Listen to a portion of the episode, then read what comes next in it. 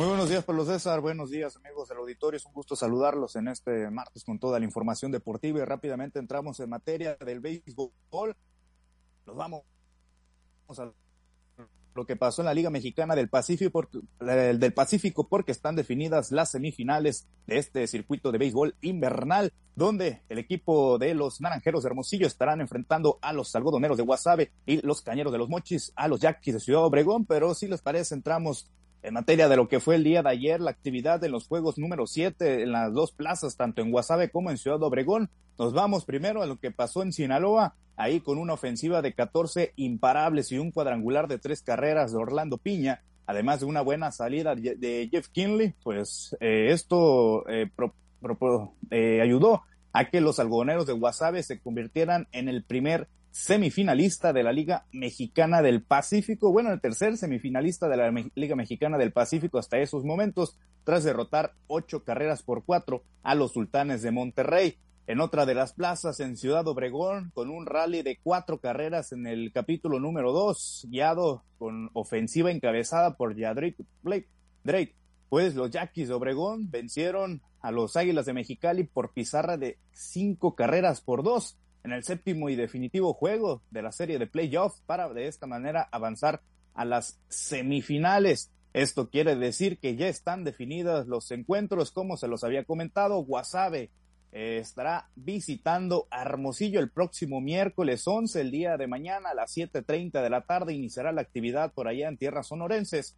Y en la ciudad de los Mochis, de los Cañeros, recibirán a Obregón también a las 7.30 de la tarde en el Chevron Park estarán iniciando las acciones, estará cantando el Play Ball. Y por cierto, el día de ayer, pues tras finalizar los encuentros eh, de, la, de la primera etapa de los playoffs, pues se realizó el draft de refuerzos donde los naranjeros tuvieron la fortuna de elegir en primer lugar, de, decantándose por el receptor de los Venados de Mazatlán, Gabriel Gutiérrez.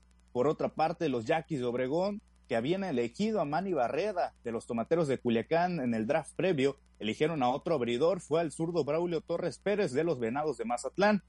Eh, por parte de los verdes, pues eligieron al infielder Roberto Valenzuela, actual Champions Bat de la liga, que continúa encendido en la serie de los sultanes frente a Guasave con un porcentaje de punto 375, remolcando ocho carreras en siete juegos de postemporada. Y los guasavenses eligieron a Low Fiedler, eh, Sebastián Elizalde, perteneciente a los tomateros de Culiacán, pero que había sido elegido como refuerzo de los Águilas de Mexicali en la primera ronda de los playoffs. Bueno, ahí las elecciones de los distintos equipos para la antesala de la pelea por el título de la Liga Mexicana del Pacífico. Ya que estamos hablando de temas beisboleros en la ciudad de Los Mochis, les comparto que los Cañeros pues iniciarán esta serie semifinal este miércoles en el Chevron Park a partir de las 7.30 de la tarde. Y para ello pues el alcalde Gerardo Vargas Landeros fue invitado para lanzar la primera bola en este encuentro de las semifinales de la LMP el presidente municipal también aprovechó en entrevista para aprovechar, eh, para invitar a todos los aficionados a asistir a los próximos encuentros de la Fuerza Verde en el inmueble mochitense contra los Yaquis Obregón y destacó, por cierto, el buen ánimo que existe en la ciudadanía del municipio por el buen momento que vive el equipo Esmeralda. Aquí escuchamos parte de lo que comentaba el alcalde. Pues todos estamos invitados y de hecho quiero decirles que que me invitaron a tirar la primera bola. Este, y fue el dueño del equipo, porque no vayan a decir que, yo me apunté.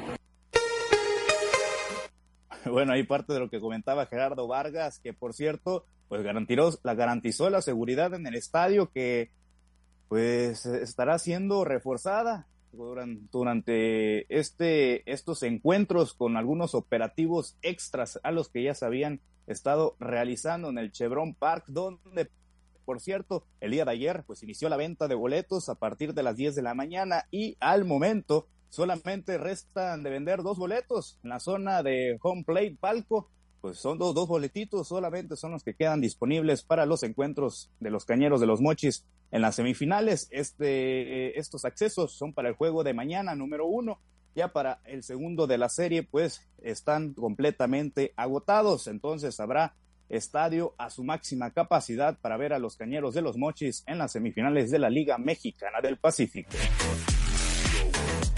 Bueno, y en más información, ahora nos trasladamos a Culiacán. Ahí les comparto que con el objetivo de comenzar a promover el Béisbol 5, el cual pues está convocado a los Juegos Nacionales CONADE 2023. Este próximo miércoles pues se realizará un curso de capacitación de esta disciplina.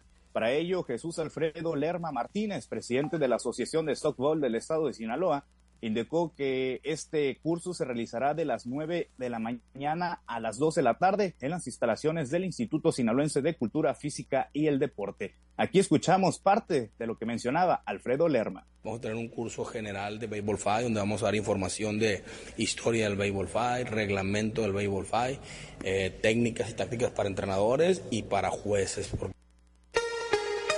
Bueno, ahí parte de lo que comentaba el titular del softball sinaloense, quien también adelantó que los cursos estarán abiertos al público en general, entrenadores y gente interesada. Bueno, y siguiendo con información, ahora pasamos a temas de fútbol. Les comparto que los Dorados de Sinaloa encararán su primera prueba para el en el torneo Clausura 2023 de la Liga de Expansión. Será este martes 10 de enero cuando visiten a los mineros en la capital Zacatecana en el marco de la jornada número 2 de la competencia del circuito de fútbol de plata. Este encuentro marcará el debut del equipo aurinegro en el certamen, ya que su pasado encuentro de la fecha 1 en casa ante Correcaminos debió ser aplazado por la situación de inseguridad que se presentó en el estado de Sinaloa hace algunos días. El partido arrancará este miércoles, este día, este día a martes a las 8.05 de la noche.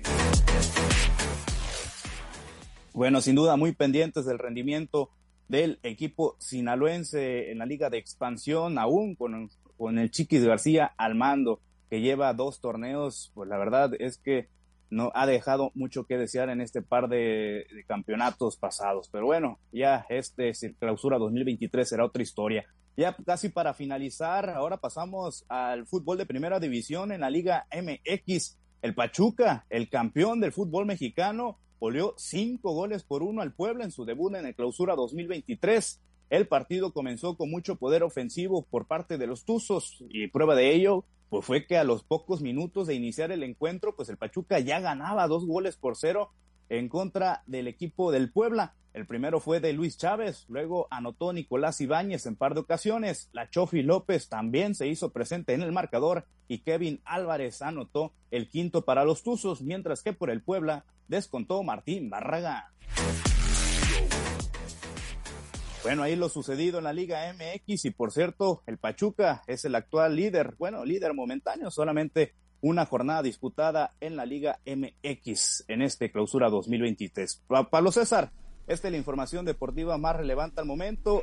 Y lo que te comentaba hace algunos días, se pudiera dar un enfrentamiento en la final de la Liga Mexicana del Pacífico, Cañeros de los Mochis en contra de Algoneros de Guasave. Claro que me estoy aventurando todavía mucho porque todavía pues apenas van a iniciar la ronda de semifinales. Sí, sí, sí, sí, sí. La realidad es que, bueno, pues hay, eh, ojalá si se diera, ¿no? Sería excelente, ¿no? Un enfrentamiento sinaloense ahí en la gran final entre los mochis y los algodoneros, pero efectivamente no tienen aduanas sencillas, ¿no? Aún y cuando, bueno, pues eh, Cañeros quedó por encima en el rol regular de los Yaquis de Ciudad Obregón, es un gran equipo y pues ni qué decir de los Naranjeros de Hermosillo, ¿no? Que traen el mote de favoritos para quedarse con el campeonato en esta temporada.